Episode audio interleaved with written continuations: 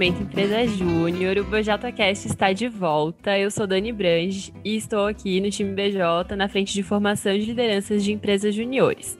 Estaremos juntos ao longo de todo o ano por aqui e compartilhando alguns momentos de muita troca e aprendizado com convidados especiais que com certeza irão agregar na nossa formação, enquanto líderes que empreendem no dia a dia da EJ as mudanças necessárias para alcançar o Brasil empreendedor, nosso grande propósito. Nosso primeiro episódio de 2021 vem para falar sobre algo extremamente importante e atual. Ainda estamos vivendo uma pandemia. E as notícias do dia a dia trazem dados bastante alarmantes. Diante de todo esse cenário, é normal que nossas inseguranças e outros sentimentos se potencializem. E enquanto lideranças que todos nós nos propomos a ser dentro do movimento, buscamos respostas que nem sempre são simples de se encontrar ou sequer existem. E é por isso que hoje convidamos duas grandes lideranças e referências do movimento para conversarem com a gente sobre o que é estar no MEG diante do contexto atual. Sejam muito bem-vindas, eu e Ana. Agradecemos demais por terem topado o convite e estarem aqui com a gente hoje.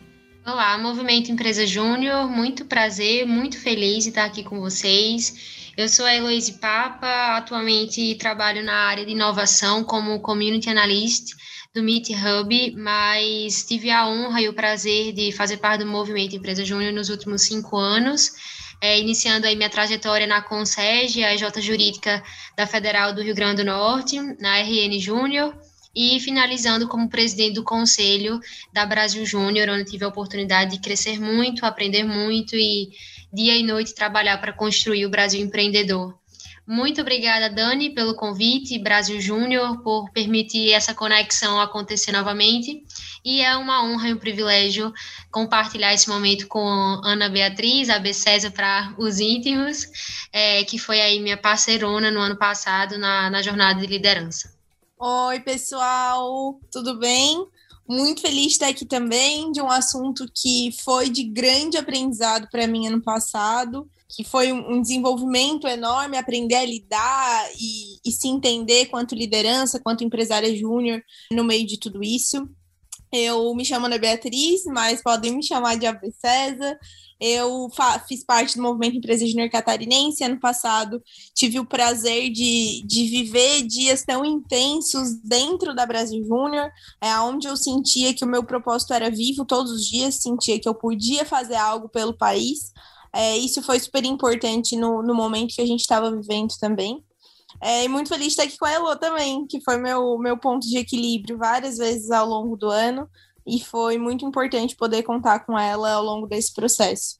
Obrigada, Dani, pelo convite e, e parabéns por estarem abordando um tema que é tão importante para o desenvolvimento do MEG e para o equilíbrio dos empresários juniores também. De novo, sejam muito bem-vindas. É uma honra para a gente ter vocês aqui com, com a gente hoje no podcast. E a minha primeira pergunta é para Elô, assim, para entender muito sobre a gente ter falado de ser resposta em 2020 e diante do cenário que a gente vem vivendo hoje, a gente sabe que a gente precisa continuar sendo essa resposta. Mas como você vê, né, que o MEG é resposta diante dos desafios que a gente está vivendo? como que cada EJ, em cada canto desse país, como que cada uma das pessoas que está ouvindo a gente faz diferença uh, para aquilo que a gente precisa fazer para empreender as mudanças necessárias no Brasil empreendedor. Super legal, Dani. Eu gostaria de começar é, respondendo essa pergunta, trazendo algo um pouco óbvio, né? Mas seguindo a máxima do óbvio precisa ser dito, é, é muito importante que a gente compreenda nosso papel.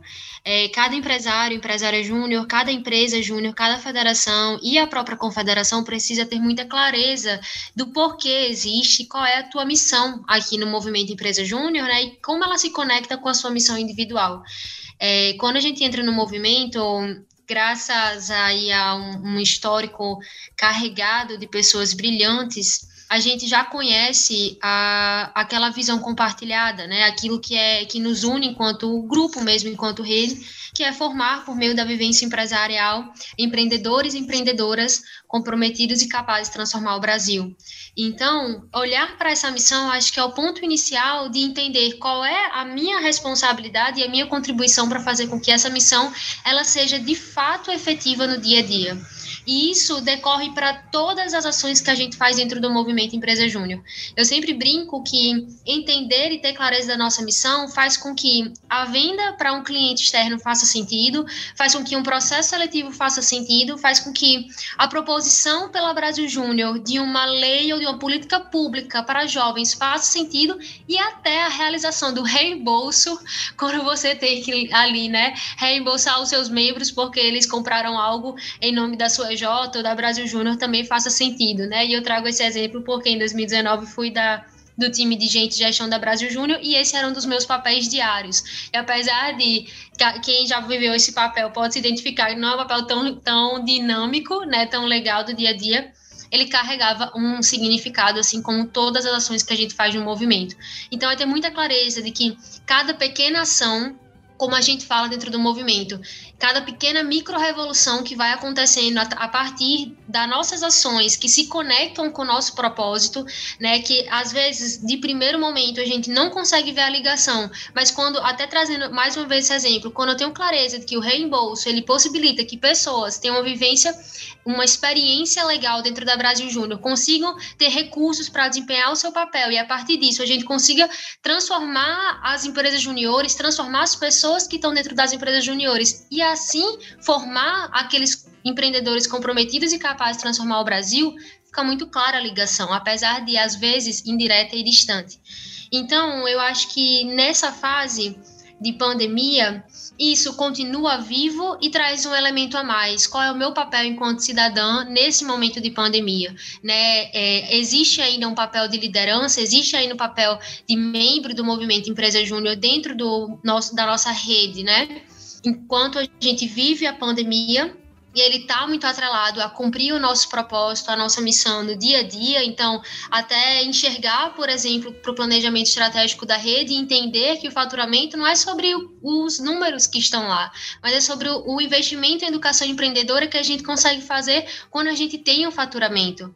É entender que número de projetos não é o número que está lá, é que quando eu realizo projetos, eu me permito, enquanto membro do Movimento Empresa Júnior, vivenciar uma experiência que me transforma enquanto profissional e enquanto pessoa, porque me coloca em contato com o cliente, me coloca em contato com outras pessoas da minha J, me força a estudar e a me desenvolver, a me aperfeiçoar, a encontrar soluções para desafios que são apresentados. E se nesse momento o Brasil não está encontrando soluções para o grande desafio que é apresentado, que é a pandemia, o que que estamos fazendo, né? Então, até parece ser algo completamente diferente, mas na raiz nós seguimos buscando ser solucionadores de desafios. E agora, mais do que nunca, diante de um desafio tão grande que a gente visualiza é qual é a nossa resposta enquanto solucionadores de desafios, pessoas comprometidas e capazes, comprometida tem relação com eu me conecto com o propósito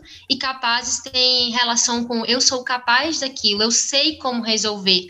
E o saber resolver exige aí estudo, entendimento do próprio papel, consciência sobre as nossas ações, aprofundamento de técnica, benchmarking, trocas, enfim, então eu acho que mais do que nunca entender quais foram os elementos adicionais que a pandemia nos trouxe sobre a compreensão desse nosso papel e relacionar nossas ações diárias com a nossa missão, entendendo que cada pequena ação ela reflete no, no nosso grande gol maior e cumprir isso, sobretudo, né? É, falamos sempre, somos lideranças que sabem fazer, que querem fazer e fazem. Então, é diminuir a distância entre a fala e a ação. Eu acredito, eu vou lá e executo. E a minha execução, de fato, demonstra aquilo que eu acredito.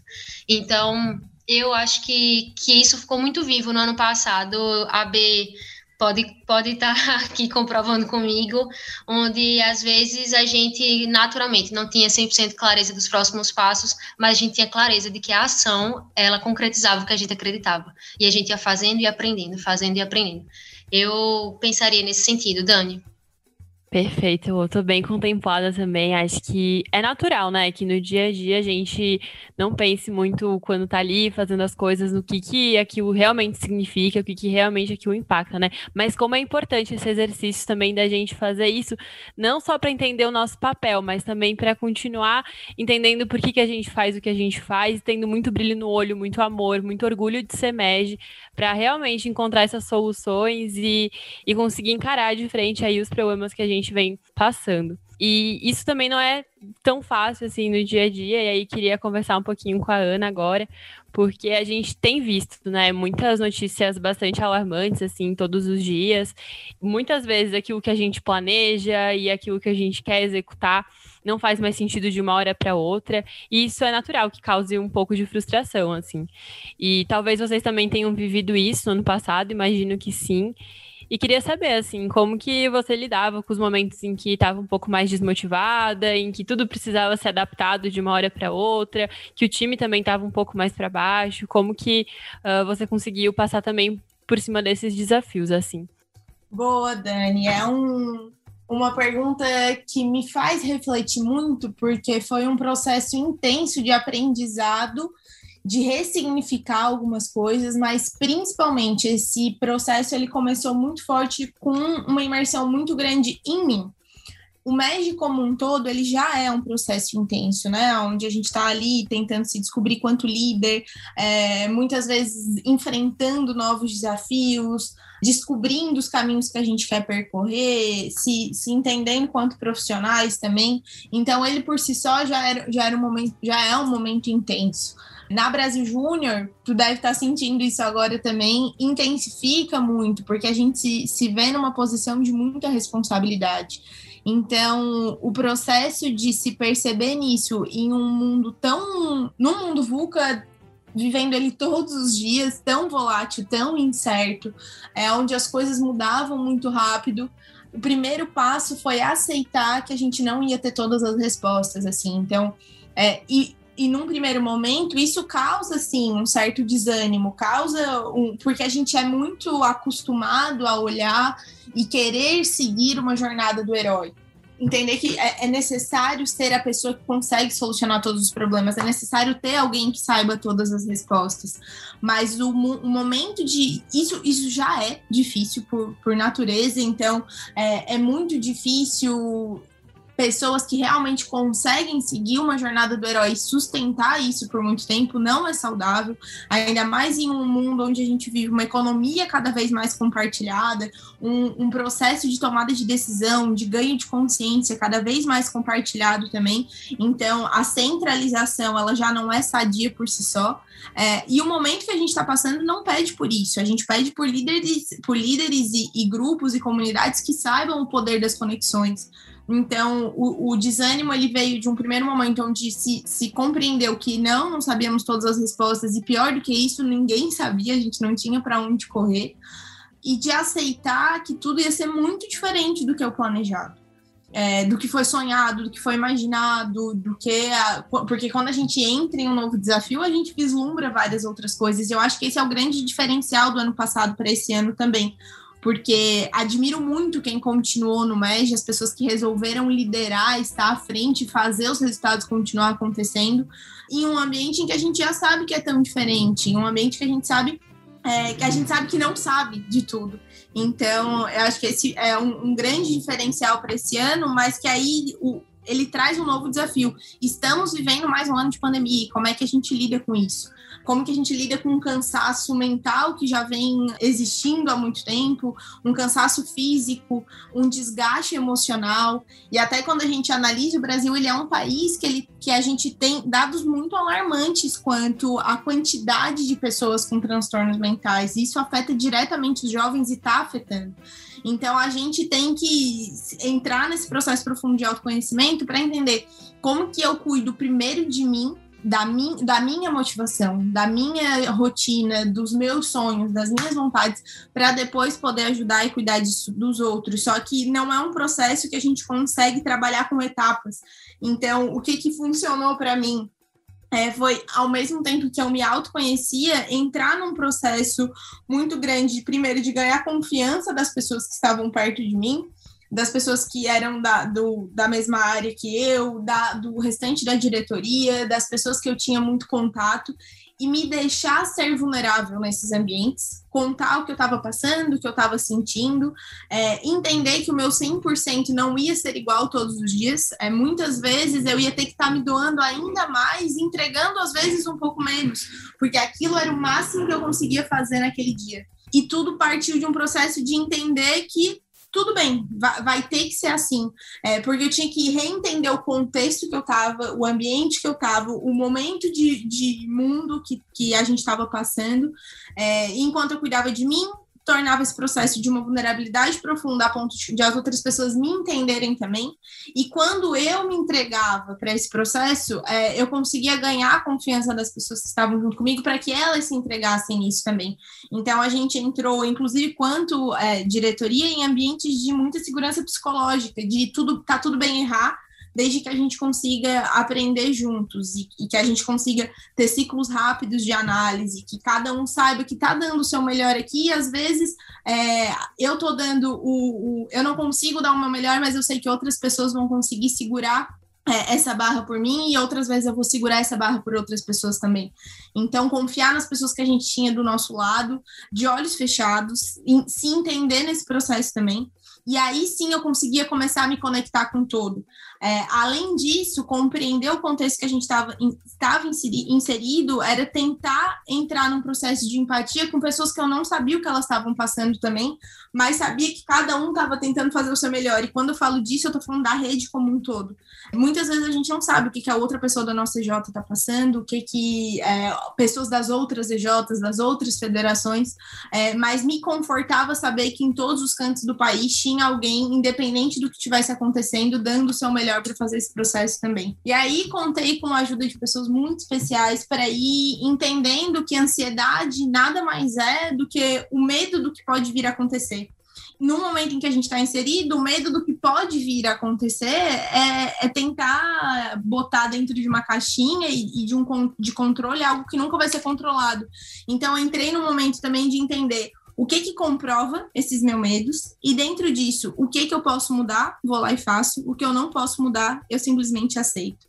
E, e, hoje é muito importante ver que isso, era, isso é algo que está acontecendo dentro de toda a geração Y e, e, e millennials. Então, hoje o, os jovens brasileiros, segundo a Deloitte, que fez um estudo gigante com vários jovens pelo Brasil, mas quando a gente olha para esse recorte dentro da, do Brasil, eles mostram que o jovem ele além de estar tá enfrentando um desânimo muito grande, isso ser um risco, o jovem ele também está animado, ele quer liderar, ele quer encontrar mudanças.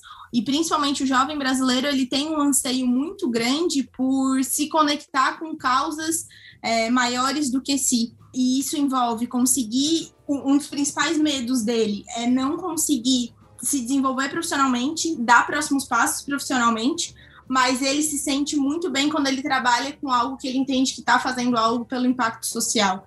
E quando a gente se entende dentro disso, dentro do mais também, e vê que a gente tem as ferramentas, isso era uma arma fundamental para me auxiliar a lidar com as minhas frustrações e entender que eu ainda assim era muito privilegiada de estar onde eu estava. Então, acho que foram dias intensos, de muito aprendizado, de muito medo, mas que que a cada dia, me conectando com quem eu podia, eu conseguia crescer da forma que desse. Isso que tu falou, né, faz muito sentido. Às vezes a gente pensa que autoconhecimento e lidar com os nossos sentimentos precisa ser algo muito solitário, mas uh, não precisa ser algo que é solitário, né? A gente pode contar com as pessoas que vivem aquilo com a gente, que estão aí no nosso dia a dia, compartilhando de vários momentos com a gente, para que a gente também possa se fortalecer. E aí queria pedir para ela também compartilhar um pouquinho de quais que foram as fortalezas assim dela ao longo do ano para que, enfim, saísse aí transformada e também transformando e inspirando muitas pessoas. Acho que eu vou acabar sendo um pouco redundante, é, mas a Bela foi cirúrgica na fala, sem dúvidas o ano apresentou como fortalezas minhas pessoais, as pessoas que tinham ali ao redor, então até a B falando vai dando uma saudade do que a gente viveu enquanto grupo, apesar dos desafios. Foi lindo, assim, ver que a gente construiu um ambiente de total segurança mesmo, psicológica, onde a gente tinha a possibilidade de ser exatamente quem, so quem somos, né, e quem éramos com os nossos medos e nossos, e nossos sonhos e nossas fraquezas e vulnerabilidades e nossas forças também. E até, inclusive, reconhecer isso uns nos outros, né? Então, não era somente um ambiente para acolhimento, mas era um ambiente de empoderamento, onde é, quando eu não acreditava em mim, a Bia acreditava, o Túlio acreditava, eu acreditava no Yuri, acreditava no Pedrinho, e isso se estendia para a equipe, né, para o time todo, e isso se estendia para as lideranças da, de toda a rede e para o conselho. É, acho que essa foi uma grande fortaleza. Individualmente, a minha fé foi uma grande fortaleza também. Eu tenho, é, eu busco ter uma relação, uma conexão forte com Deus, né, e com com tudo que envolve uh, lado mais espiritual. E eu acho que para mim, sem dúvidas, foi um dos pontos muito, muito fortes. E um outro e, e, último pilar, não menos importante, não menos mesmo, ele foi decisivo, foi ter muita clareza do nosso porquê e ser apaixonada, completamente apaixonada pelo nosso porquê, assim. Então, eu lembro que eu e a B conversava sobre isso. Se a gente tivesse recebido um aviso antes de entrar no processo eleitoral de que o ano seria de pandemia, se a gente questionaria seguir no processo eleitoral para ser liderança da Brasil Júnior. E a resposta era muito certa, assim, não, né? A gente não teria feito uma outra escolha porque os porquês não mudaram em um ano de pandemia ou um ano de não pandemia. É, transformar o Brasil por meio da formação de jovens empreendedores comprometidos e capazes ainda continuava de pé e ainda continua de pé. Então isso foi inegociável, isso é inegociável e inclusive em contextos de pandemia segue sendo negociável. Para a gente foi o gás, assim, a chama era dormir, acordar e reinventar projeto por projeto, desde o mais simples até o mais complexo, para fazer com que tudo que a gente fizesse no ano de 2020 refletisse na nossa grande missão e nos conectasse, nos aproximasse daquilo que a gente compreende ou conhece ou sonha com o Brasil empreendedor, né, com o nosso futuro enquanto país. Então, acho que esse pilar foi também foi determinante, assim. Obrigada, Elô. E isso que tu trouxe agora no final, de entender muito bem nossos porquês e como que o nosso norte, né, segue sendo o mesmo, assim. Acho que é muito importante a gente sempre retomar os nossos valores do movimento, então, para guiar as nossas ações aí no dia a dia. E ter isso em mente, assim, para conseguir superar os desafios que a gente vem enfrentando e também sempre muito próximo das pessoas que estão vivendo isso com a gente. Mas por hoje foi tudo isso. Queria agradecer demais a presença de Ana e eu aqui, todo o cuidado, toda a vulnerabilidade para compartilhar aí as experiências e aprendizados que vocês tiveram. Muito obrigada mesmo, meninas. E a gente se encontra nos próximos podcasts. Se vocês tiverem sugestões de temas, é só mandar lá no BJ no Insta. Compartilhem aí o conteúdo com o restante da galera da EJ, com outras pessoas que vocês conhecem e que talvez estejam precisando também dessa dose de, de propósito, de entender um pouco mais de como lidar com o contexto atual. Foi tudo isso, até mais. Obrigada, Dani, pelo convite e obrigada, B, por mais momentos juntas. Amo dividir esses espaços contigo, me inspiro e acredito muito no movimento e teu trabalho da Brasil Júnior. Conte conosco. E todas as EJs também, federações, contem conosco. Obrigada, obrigada, Dani, por nos convidar e facilitar também esse momento. Eu amo te ouvir também e amo me inspirar na tua força. E, pessoal, a gente conta com vocês de fazer 2021 ser um ano gigante e entregar para o Brasil o que o Brasil espera do MEG. Então, vamos que vamos e contem com a gente.